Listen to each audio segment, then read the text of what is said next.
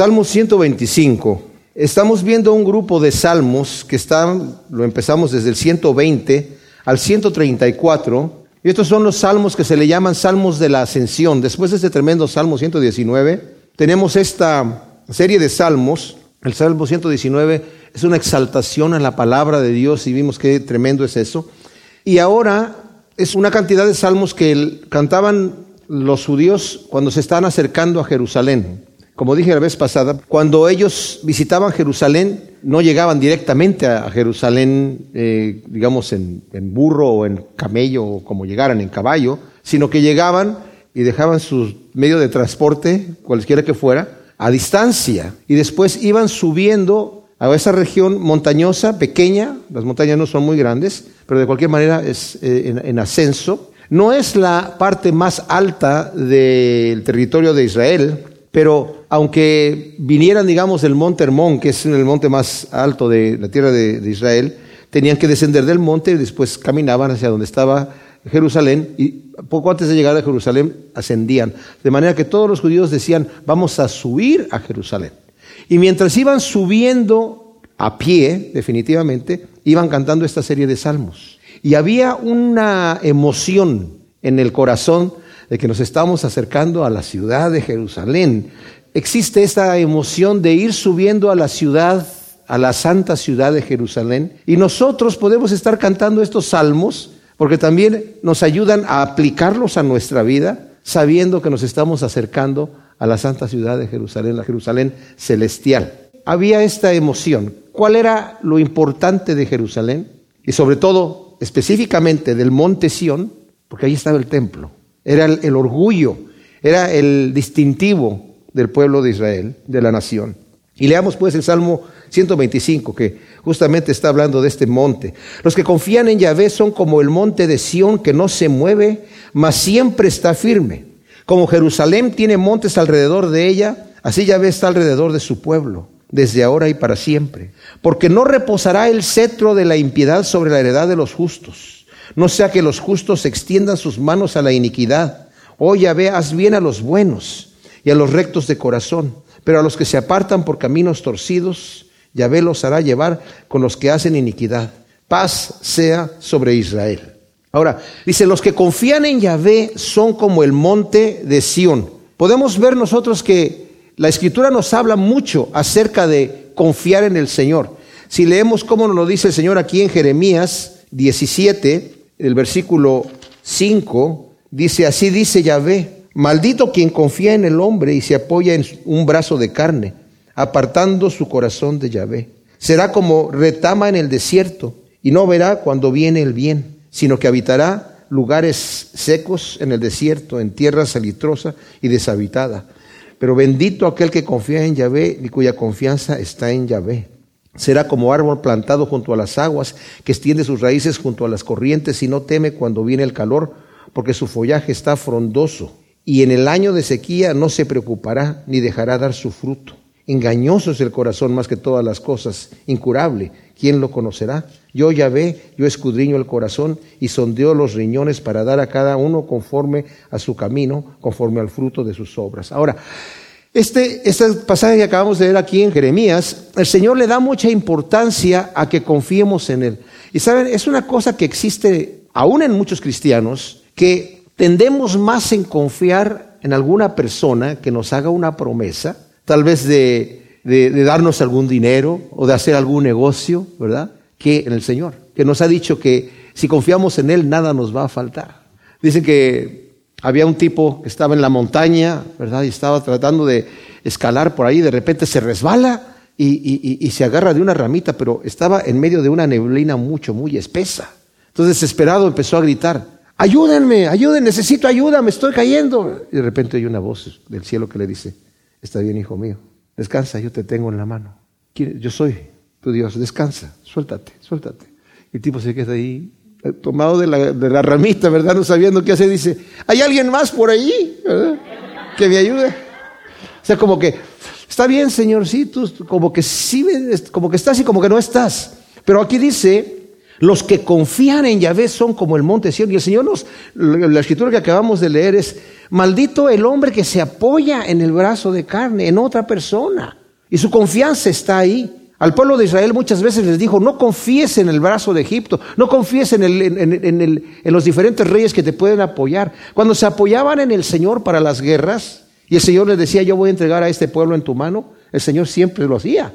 El Señor no, no les hacía truco. El Señor no les decía, yo te lo voy a entregar en tu mano y después, ah, mira, bueno, nada más te estaba probando a ver si sí. No, el Señor cuando nos dice algo, sus promesas son sí y son amén. Y podemos estar seguros que podemos confiar en las promesas que Dios nos ha hecho.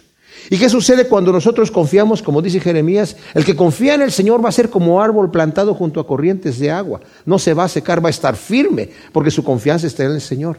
Una persona que podemos saber que confiaba en el Señor y podemos también pensar, este salmo fácilmente lo pudo haber escrito David también, era porque él confiaba en el Señor. Él se apoyaba en el Señor. Aun cuando estaba en medio de problemas y sabía que todo el mundo estaba contra él, él se fortalecía en el Señor. Y esa es una frase que encontramos repetidas veces en los salmos y en la historia de que David se fortalecía en el Señor. ¿verdad? Cuando no había nadie más ahí, pero no es que David anduviera buscando a alguien más, sino aún teniendo a sus amigos y a su gente de confianza, él se apoyaba en el Señor. A veces nos podemos apoyar nosotros en nuestra propia confianza. Cuando Josué estaba conquistando la tierra prometida y estaban llegando allí, el Señor les dijo, no hagan alianza con ninguno de los que están, de los pueblos que están habitando la tierra que yo les voy a dar a ustedes. Toda esa gente ya está asignada al exterminio porque eran unos pueblos que estaban tan, pero tan pervertidos, no tenemos idea de las cosas que hacían. Bueno, sí tenemos ideas porque el pueblo de Israel después las empezó a hacer lo mismo. El Señor les dijo, ustedes no investiguen qué cosas hacen cuando lleguen ahí, acaben con todo porque no quiero que se enteren de su cultura, no quiero que les caigan sus enfermedades, no quiero nada, que tengan absolutamente nada que ver con ellos. La gente que está allí los tienen que exterminar. Pero las naciones que están afuera, que quieran hacer pacto con ustedes, hagan pacto con ellos y ellos van a ser sus siervos, les van a pagar impuestos a ustedes. O sea, el Señor por todos lados, los de afuera no los tienen que exterminar, pero los de adentro sí. Bueno, cuando llegaron a conquistar, los gabaonitas, los que están eh, del pueblo de Gabaón, vieron que la mano de Dios estaba con el pueblo de Israel y que estaban conquistando naciones muy fuertes y las estaban aniquilando. Fingieron que venían de tierras muy lejanas. Josué estaba acostumbrado a pedirle al Señor dirección. ¿Qué tengo que hacer aquí? ¿Para dónde me voy? ¿Me voy para acá? ¿Me voy para allá? Y los gabaonitas hicieron un truco y se vistieron con ropas ya viejas, rotas, eh, pusieron en sus sacos panes mohosos, ¿verdad? Viejos también, comida vieja y todo, todo así, zapatos viejos. Y, llegaron ahí, ay, mira, venimos de una tierra muy, muy lejana. Queremos hacer pacto con ustedes. ¿Y cómo sabemos que vienen ustedes de tierras lejanas? Pues mira, nuestra ropa estaba nueva cuando la, nos la pusimos de salida y mira cómo está ahora. Este pan nos lo dieron calientito cuando recién nos lo trajimos y mira, ya está todo mohoso. Y dijeron, mm, pues sí se ve bien e hicieron pacto con ellos, hicieron juramento delante de Dios de que no les iban a hacer nada, y ellos vivían al, otro lado de la montaña donde estaban ellos, tras Lomita. Y, ¿por qué no consultaron al Señor? Y después se enojó Josué, pero fue culpa de él, de no haber consultado al Señor, que tuvieron que hacer pacto con ellos, y el Señor quiso que los respetaran. Ya hicieron pacto con ellos, ahora los van a tener que respetar. Lo bueno de los Gabaonitas es que, aunque era un pueblo que Dios ya también había designado al exterminio, ellos se arrepintieron y empezaron a servir al Señor. De hecho, ellos, los gabaonitas, fueron escogidos como leñadores que cortaban la leña para llevarla al templo para los sacrificios. O sea, gente que realmente tuvo un pacto con Dios. Entonces dice, los que confían en Yahvé son como el monte Sión, que no se mueve, mas siempre está firme. Ahora, el monte Sión tiene otra característica. Fíjense, el monte Sión solamente tiene 774 metros sobre el nivel del mar de altura. O sea, sobre el nivel del mal. O sea, que ahí mismo en su propio territorio es muy, muy pequeño. El monte Ebal, que era el monte donde se decían las maldiciones, luego está el Jericín donde se decían las bendiciones, un poquito más bajito que el monte Ebal. El monte Ebal era de 838 metros, más alto que el monte Sión. Y el monte Hermón de 2.814 metros sobre el nivel del mar. O sea, era un gran monte. ¿Y por qué el monte Sión? Porque pareciera como que Dios lo, lo diseñó específicamente para una cosa súper especial. Era impenetrable, era impenetrable ese monte. De hecho, desde el tiempo de la conquista, desde el tiempo de Josué, No pudieron entrar a, conquistar al pueblo que vivía dentro de la ciudad que estaba en el monte Sión de Jerusalén. Y fue hasta el tiempo de David, imagínense el tiempo de todos los jueces, el tiempo de Saúl y hasta el tiempo de David, ya una vez que fue rey. Entraron allí y David dijo, yo le voy a poner como jefe del ejército a aquella persona que pueda entrar allí, porque era impenetrable. Y Joab fue el que entró allí y lo puso como capitán de su guardia. Y esos estaban tan confiados, los de Jerusalén, que dijeron, dile a David que si quiere entrar acá, hasta los ciegos y los cojos lo van a echar fuera de aquí. O sea, estamos tan protegidos aquí que nadie va a poder penetrar. Bueno, los que confían en el Señor están protegidos, dice aquí David. Es como el monte de Sión. Son inmovibles, pero además están protegidos porque Dios tiene una protección tremenda como Jerusalén tiene montes alrededor de ella, así Yahvé está alrededor de su pueblo desde ahora y para siempre. El Señor ha prometido, mis amados, estar con nosotros todos los días. El Señor ha prometido protegernos. Ahora, esta protección de Dios debemos entender que no significa que, no, no vamos a ser atacados por el enemigo. Ah, estamos estudiando en, Hechos cómo fue que eh, Herodes eh, Agripa primero Dice que levantó su mano contra la iglesia de Dios y empezó a molestar a algunos y mató a espada a Jacobo, el, el hermano de Juan, el hijo de Zebedeo, uno de los doce apóstoles. Y viendo que esto agradó a los judíos, metió en la cárcel a Pedro. Pero un ángel sacó de la cárcel a Pedro. Pedro ya pensaba que se iba a morir, pero estaba tranquilo Pedro, pero lo sacó de la cárcel. Pero mató a espada a Jacobo. ¿Por qué? Porque era el momento para Jacobo. No es que Dios no, no le interesara proteger a Jacobo, pero sí proteger a, Pedro. ¿Por qué algunos se van antes que otros? Es la providencia de Dios, no sabemos, no sabemos. No es porque uno es mejor que el otro, eso no es así, eso no es así. Porque el primer mártir Esteban era un tremendo siervo de Dios, tremendísimo. Y el Señor dijo, no temas al que mate el cuerpo, sino teme a aquel que puede destruir el alma y el cuerpo en el infierno. Pero cuando Dios nos está prometiendo que nos va a proteger, nos va a proteger porque no va a permitir que haya una destrucción total del individuo. O sea, Pueden destruir mi cuerpo, pero no me van a destruir a mí. ¿Me, explico? O sea, yo todavía permanezco. Entonces, esa es la confianza que tenemos. Dios nos, rodeará con su amor y protección por siempre. Él al final del Evangelio de Mateo, cuando el Señor les da la encomienda de que vayan a ser discípulos a todas las naciones, les dice, Toda potestad me ha sido dada en el cielo y en la tierra, ir pues y discipular a todas las gentes, bautizándolos en el nombre del Padre, del Hijo y del Espíritu Santo, enseñándoles a guardar todas las cosas que os mandé. Y he aquí, yo estoy con vosotros todos los días hasta el fin de los siglos. Pero el Señor dijo, si también a mí, de mí hicieron leña, ustedes qué creen que van a hacer, o sea, pero la protección de Dios, o sea, si ya llegó el momento donde yo me voy a ir, no por el hecho de que yo diga, Señor, ¿sabes qué? Si confío en ti, yo no sé cuándo tú me vas a llevar. Eso no quiere decir que el Señor no me va a llevar, si yo estoy ahora confiando en la mano del hombre. De hecho, yo me acuerdo que había un, pastor que decía, si ya te llegó tu tiempo, aunque te eches la farmacia encima, el Señor te va a llevar. Pero si no te ha llegado el tiempo, pues entonces tampoco es que voy a ser imprudente y no, y no voy a tomar algún remedio si lo necesito, ¿verdad? Pero si ya se me llegó mi tiempo, pase lo que pase. Entonces dice aquí, porque no reposará el cetro de la impiedad sobre la heredad de los justos, no sea que los justos extiendan sus manos a la iniquidad. Aquí nuevamente vemos que el Señor eh, nos sostiene y nos protege, pero ¿de qué? De la maldad y de la tentación. Él ha prometido estar con nosotros todo el tiempo.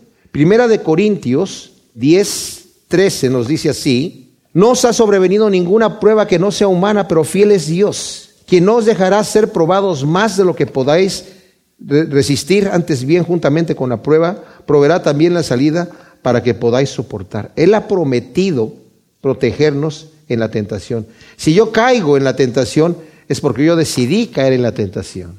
El Señor me, me sostiene en mi, en mi caminar con Él. Yo no tengo la fuerza para sostenerme en la gracia de Dios. Pero en Judas dice, y aquel que es poderoso para guardaros sin caída y presentaros sin mancha delante de su gloria con gran alegría al único Dios nuestro Salvador, sea gloria, majestad, dominio y poder por medio de Jesús el Mesías nuestro Señor, desde antes de todos los siglos, ahora y por todos los siglos. Amén.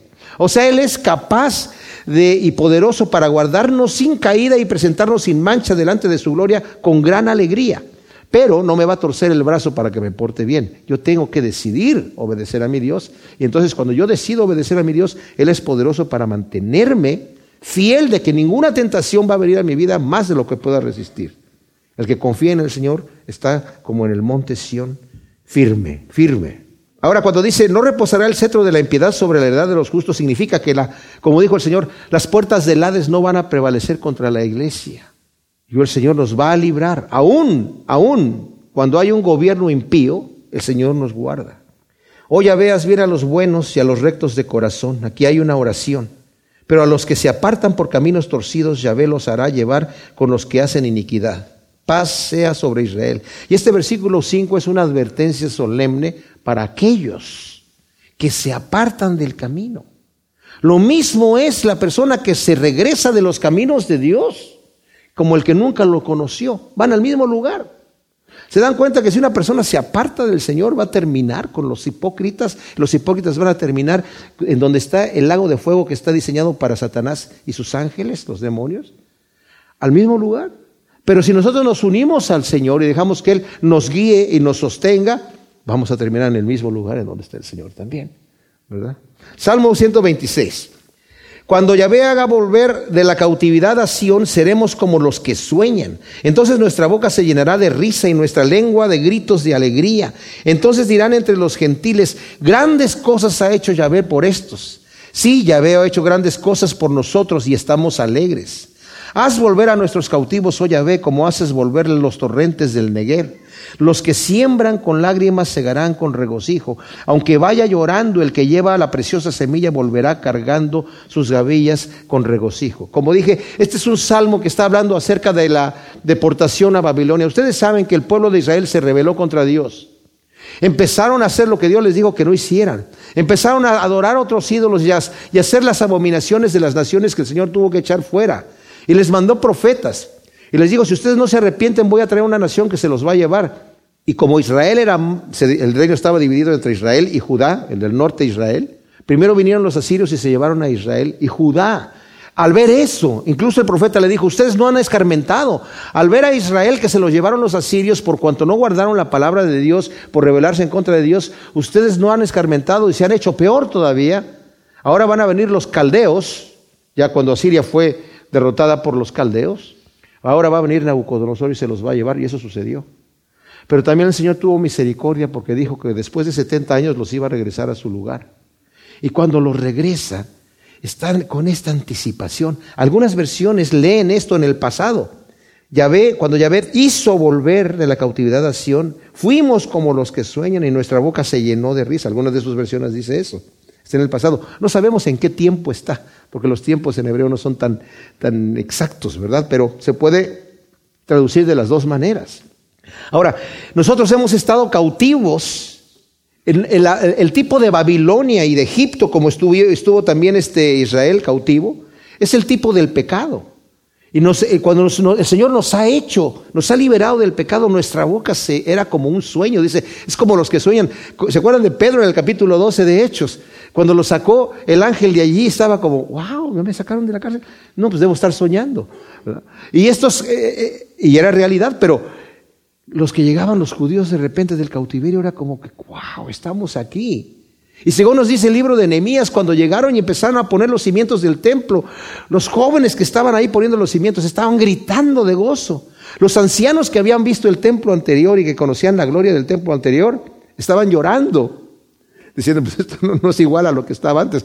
Dice, y era tal la confusión entre llanto y gozo que ya no se sabía ni qué era. Pero era un momento de risa en general. De hecho, cuando empezaron a leer la ley, dice ahí Nehemías, la gente empezó a llorar porque se dieron cuenta de, fuimos deportados por no guardar la ley.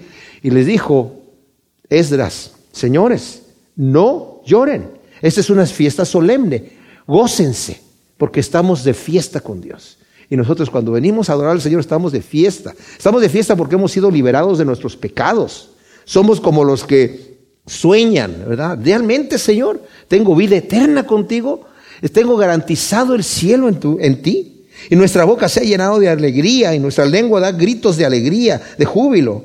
Y las gentes van a decir cuán grandes cosas ha hecho esto Dios por ellos. ¿Qué será cuando los impíos que han escuchado el Evangelio, vean a los justos entrar al reino de Dios y ellos que estén fuera van a decir, wow, grandes cosas hizo Dios por ellos y yo, de necio que no quise escuchar. Terrible, ¿verdad? Terrible. Pero ahí se va a cumplir este salmo también. Y luego dice, sí, exactamente, Yahvé ha hecho grandes cosas por nosotros y estamos alegres. Dice la escritura que vamos a saltar como becerros de la manada. O sea, dando patadas en el aire. Si han visto un becerro saltar así.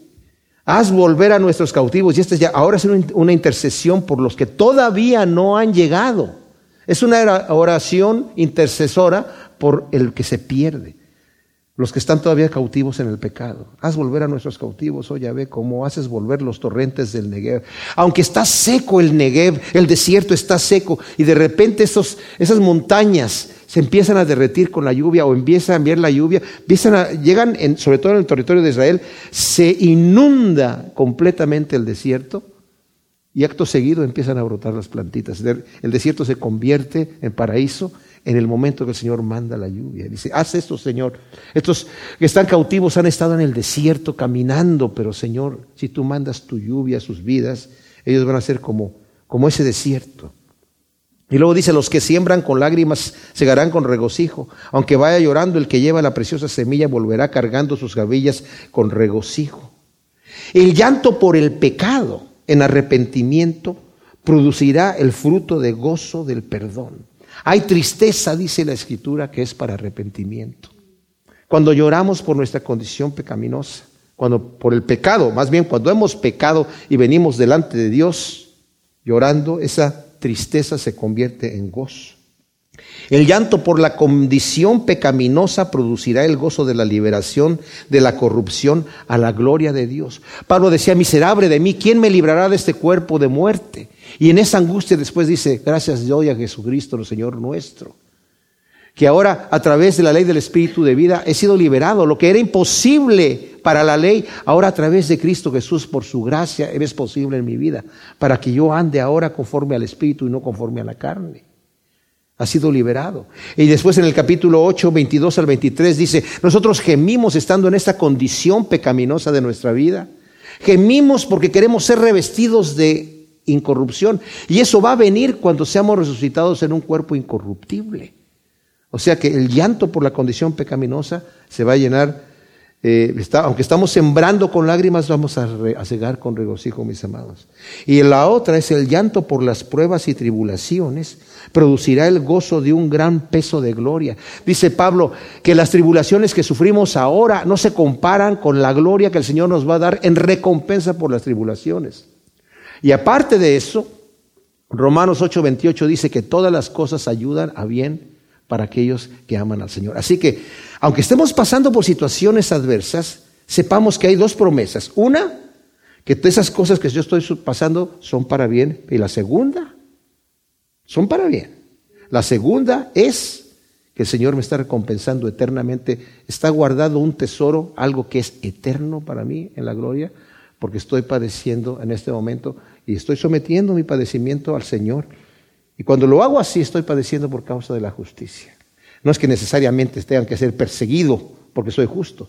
Cuando yo padezco y le entrego mi, padecimiento al Señor, que Señor estoy por esta prueba, y el Señor todavía me deja estar en esa prueba, sepamos, mis amados, que esa prueba, si Dios lo está permitiendo en mi vida, tiene un fruto eterno, un fruto de virtud y de peso de gloria en nuestra vida. Salmo 127, estamos en este grupo de estos 15 eh, salmos que son graduales, cánticos graduales que están cantando estos, eh, los cantan los judíos, los estaban cantando en el momento que van ascendiendo a Jerusalén, con ese gozo, con esa anticipación, y probablemente cuando entramos al 127, es más, ya desde, el, desde anterior, desde que estamos en el 125, se calcula que ya la gente ya está allí o sea, los iban cantando mientras van ascendiendo, pero ya están allí en, Jerusalén. Y no sé cuántos de ustedes han tenido la oportunidad de viajar a Jerusalén, pero aunque no, los muros han sido reconstruidos, es más o menos la misma situación en todas las ciudades en aquel entonces. Son muros bastante anchos en donde puede uno caminar. Hay, hay espacio para que caminen varias personas a la vez, ¿verdad? Eh, porque son muy, muy anchos y seguramente estaban caminando por arriba. Mientras están cantando, rodeando la ciudad. ¿Se imaginan ustedes cantando estos salmos mientras, y unos, unos bajan y otros siguen subiendo? Y, hagan ese cuadro en su mente mientras está pasando esto.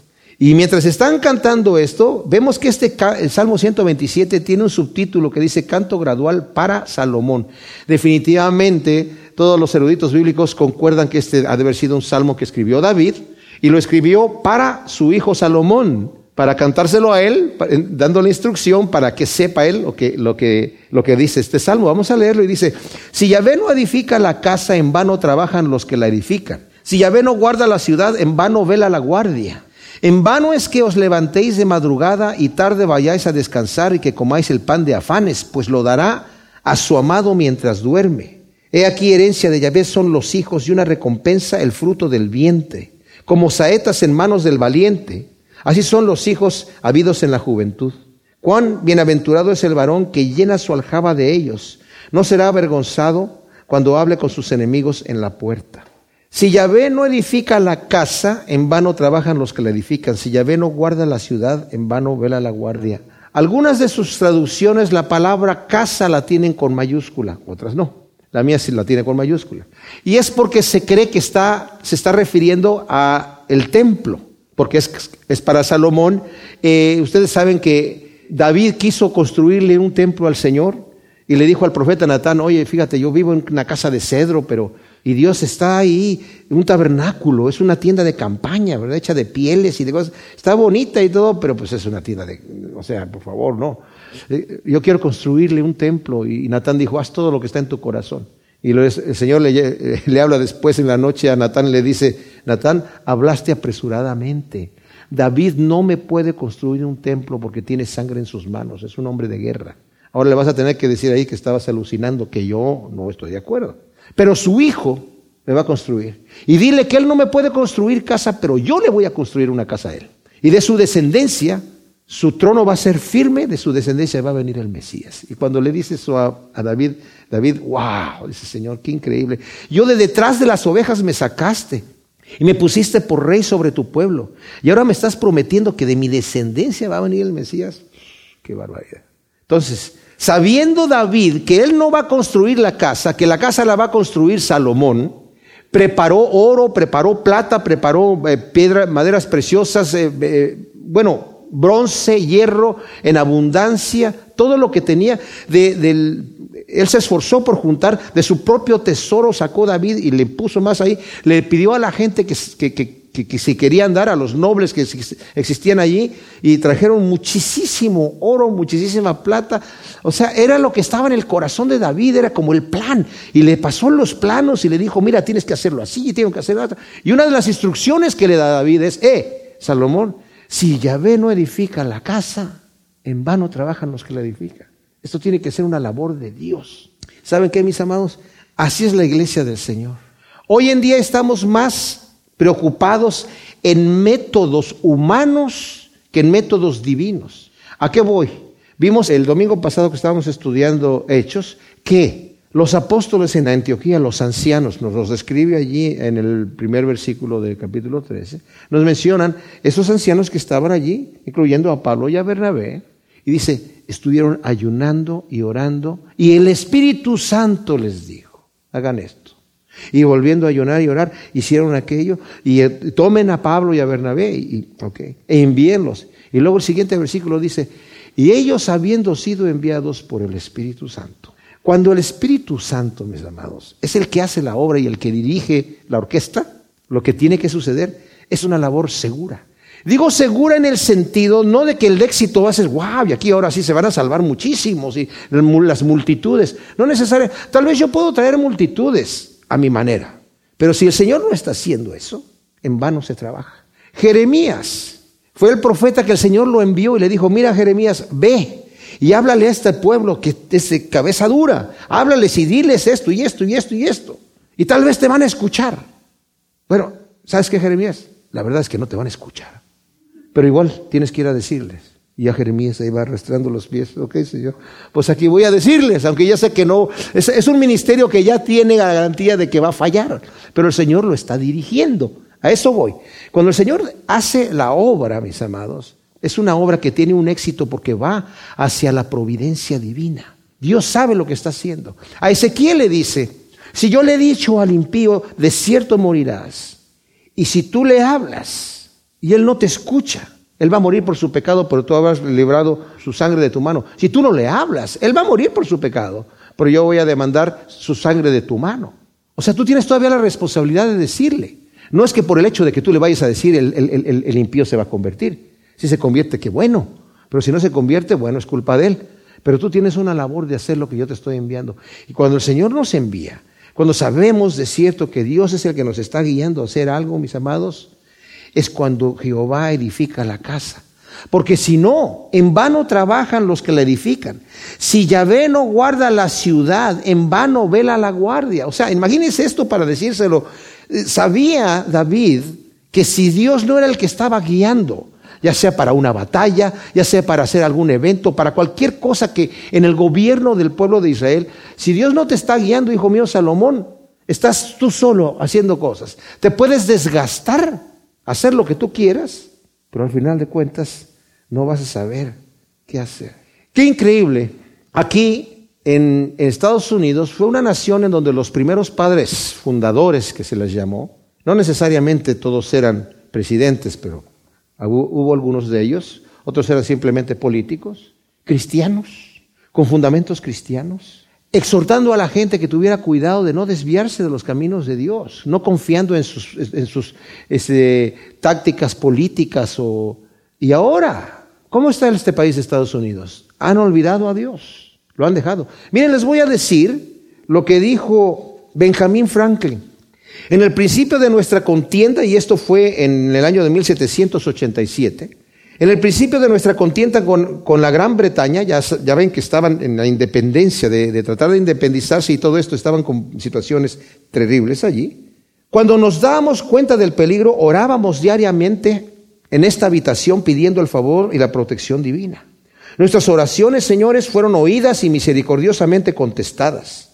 Todos los que estábamos ocupados en la lucha pudimos observar frecuentes ejemplos de una providencia supervisándola en favor nuestro. A esta clase de providencia le debemos esta feliz oportunidad de consultar en paz sobre los medios de establecer nuestra felicidad nacional futura. Y hemos olvidado ahora a este poderoso amigo y nos imaginamos que ya no necesitamos su ayuda. He vivido mucho tiempo ya, 81 años, y cuanto más vivo, más convencido estoy de esta verdad por pruebas indubitables que veo que Dios gobierna en los asuntos de los hombres. Y si el gorrión no cae al suelo sin que Él lo note, ¿es posible que una nación pueda levantarse sin su ayuda? Se nos asegura, señores, que los escritos sagrados que dicen, si el Señor no edifica la casa, en vano trabajan los que la edifican.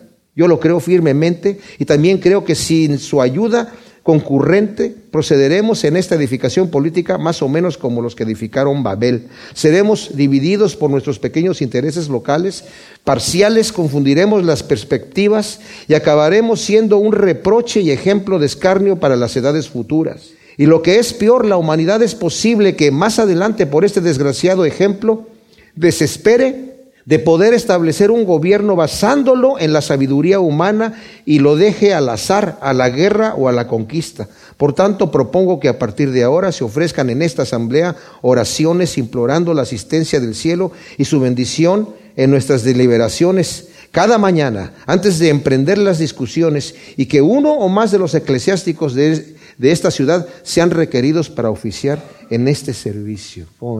George Washington, cuando estaban instituyendo el Día de Acción de Gracias, el primero de enero de 1795. Escribió su famosa proclamación de acción de gracias, en la cual él dice, es nuestro deber como personas, con reverente devoción y agradecimiento, reconocer nuestras obligaciones al Dios Todopoderoso e implorarle que nos siga prosperando y confirmando las muchas bendiciones que de Él experimentamos.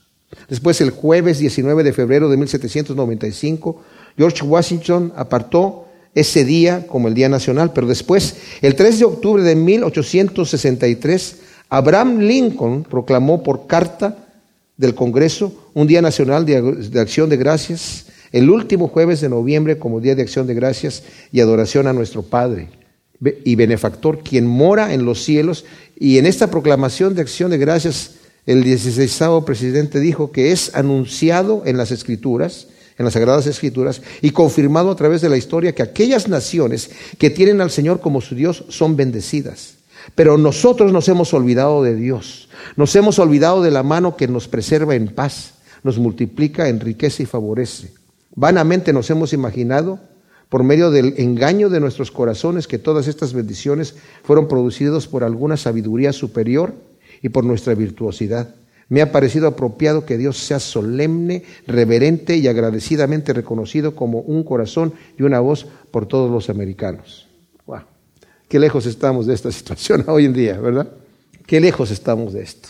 Ahora, en vano dice es que os levantéis de madrugada y tarde vayáis a descansar y que comáis el pan de afanes, pues Dios lo dará a su amado mientras duerme. O sea, Dios nos va a bendecir a nosotros. Eh, Salomón en el libro de Eclesiastés dice, bueno, no, no es, no es del, eh, del, que corre la carrera, a ver si los voy a leer como lo tiene aquí, Eclesiastés 9, versículo 11, me volví, vi debajo del sol que la carrera no es de los veloces, ni la batalla de los fuertes, ni de los sabios el pan, ni de los inteligentes la riqueza, ni de los elocuentes el favor, sino que en un tiempo y una suerte alcanzan a todos ellos. Aunque Dios lo da a quien Él se lo quiere dar. El Salmo eh, 4.8 dice, en paz me acostaré y, también me levantaré, porque tú me haces dormir confiado. Y Jeremías 31.25 está hablando de que Dios es el que nos provee a nosotros de bendición. En Filipenses 4, 6 y 7 dice, no estés afanado por nada, sino da a conocer tus peticiones delante de Dios. Él va a tomar, eh, eh, te las va a escuchar. Y la paz de Dios que sobrepasa todo entendimiento va a gobernar tu corazón. Porque no es en vano es que estés allí como, ¿cuánto dinero voy a tener que hacer y no me va a alcanzar el dinero? Le tengo que buscar otra vez. Y tengo uno más y uno más y estar allí como loco deshaciéndose para encontrar todavía más y para poder sacar más dinero. Dice, Dios se lo va a dar a quien Él quiere, a sus hijos, ¿verdad? Que está durmiendo. Mientras duerme, dice el Señor, el Señor está haciendo planes por nosotros mientras estamos dormidos. ¡Wow! Increíble.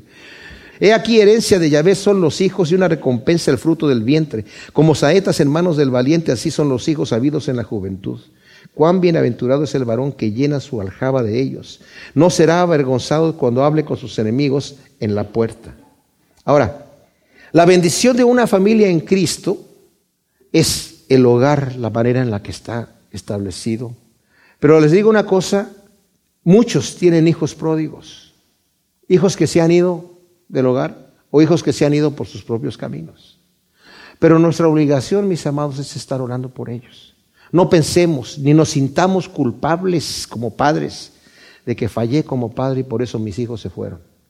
¿Se acuerdan ustedes del hijo pródigo, de la parábola del hijo pródigo? Que el hijo le pidió a su padre la herencia y se fue. ¿Saben ustedes que ese, la parábola del hijo pródigo es un ejemplo de nuestro Padre Celestial?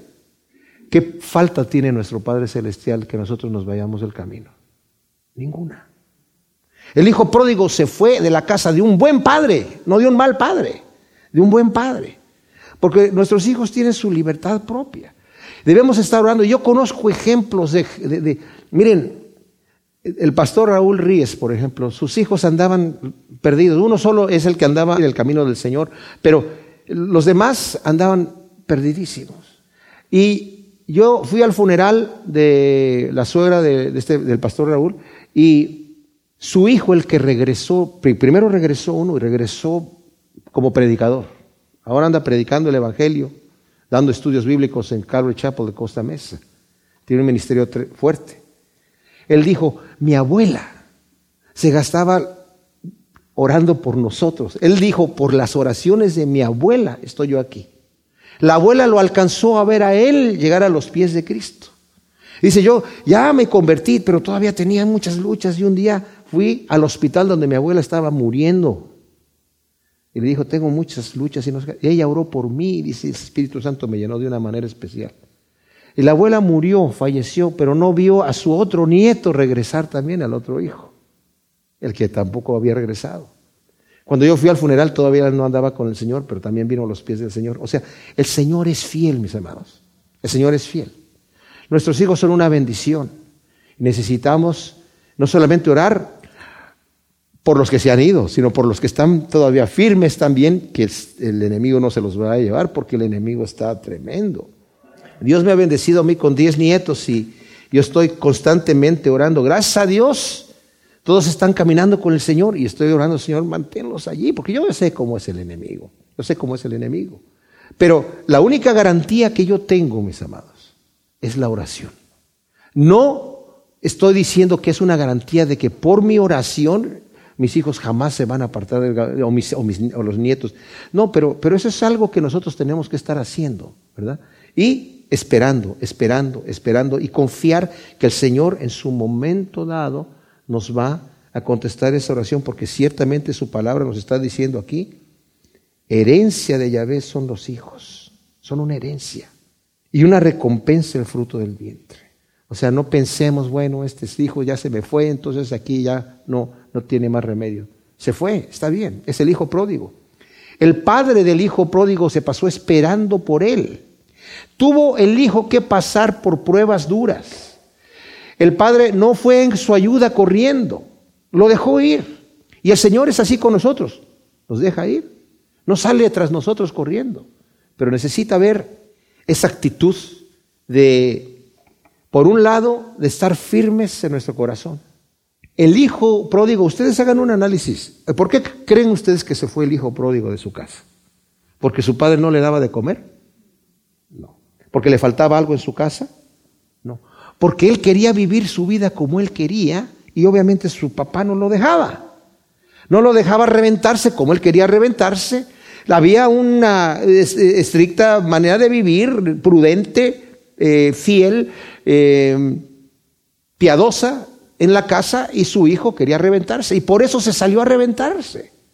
Y se fue con toda su herencia y la malgastó. La gastó en lo que quiso. Hasta que se encontró tocando fondo. Y una vez que se encontró tocando fondo, tuvo que regresar a la casa de su padre, como decimos vulgarmente, con la cola entre las patas. Y dijo, bueno, cuando llegue a la casa de mi padre, yo, como yo lo insulté y como yo llegué, ya no puedo llegar a decirle, ya regresé. Voy a llegar solamente a pedirle trabajo porque aquí donde estoy me tratan mal y mi padre trata mejor a sus siervos. Voy a, voy a ir a pedirle empleo a mi padre.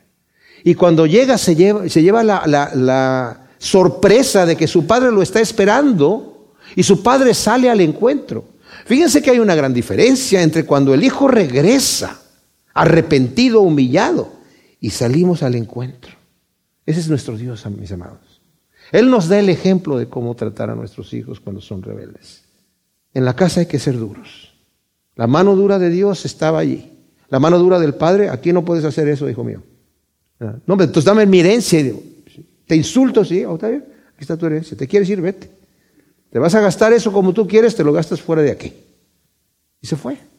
Lo malgastó todo pero cuando regresa, se lleva la sorpresa, y no tenía idea, de que su padre no le importó el insulto, no le importó la ofensa, pero lo recibe con los brazos abiertos y lo recibe porque ahora su hijo ya está listo para ser recibido y para adaptarse y para sentirse, soy indigno de estar aquí, que mi padre me haya recibido. Nosotros somos pródigos, hemos sido hijos e hijas pródigos en el camino del Señor, que nos hemos apartado, hemos andado como se nos ha pegado la gana, y ha llegado un momento donde hemos llegado delante de nuestro Dios. Eso no es solamente para aquellos que se apartan así completamente. Pero yo les digo una cosa, nuestro Dios nos ha amado de esa manera y nosotros tenemos que tener esa confianza, aprender de Dios.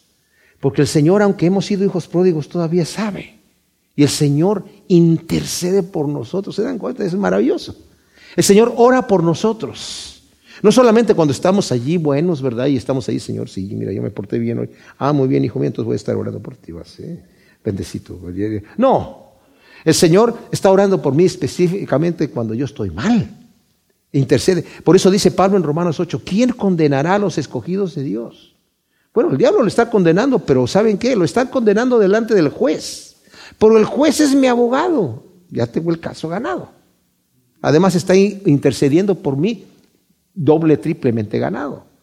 Cuán bienaventurado es el varón que llena su aljaba de ellos, no será avergonzado cuando hable con sus enemigos en la puerta. Y esta última frase aquí, mis amados, significa lo siguiente. En la puerta de la ciudad eran donde se hacían los juicios. Dice, ¿no será avergonzado cuando hable con sus enemigos en la puerta? Bueno, yo oí el ejemplo de un pastor que decía, un, maestro de la palabra decía, sí, es que en aquel entonces la gente pues, le gustaba tener muchos hijos y si fueran, si fueran varones mejor.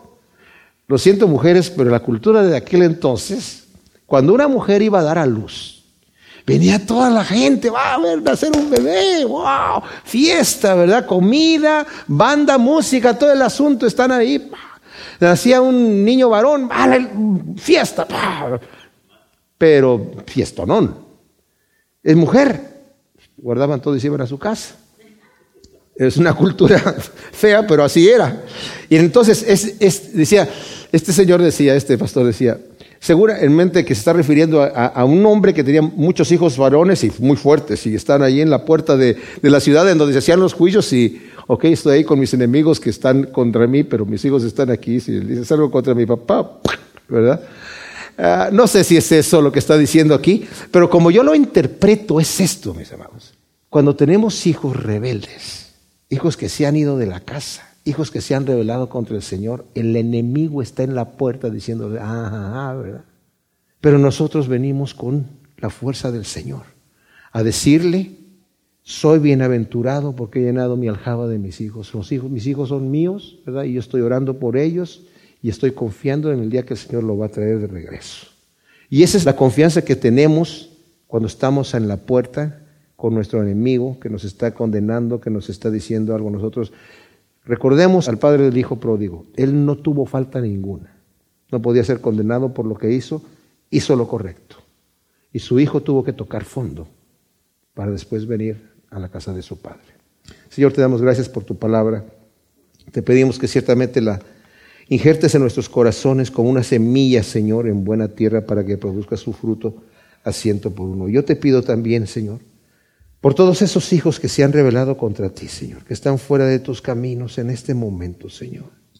Tú eres el que los puedes traer, el que les puedes quitar la venda de los ojos para que vean la luz de tu amor y de tu evangelio, Señor, y se den cuenta que el camino de mentir es un camino de muerte.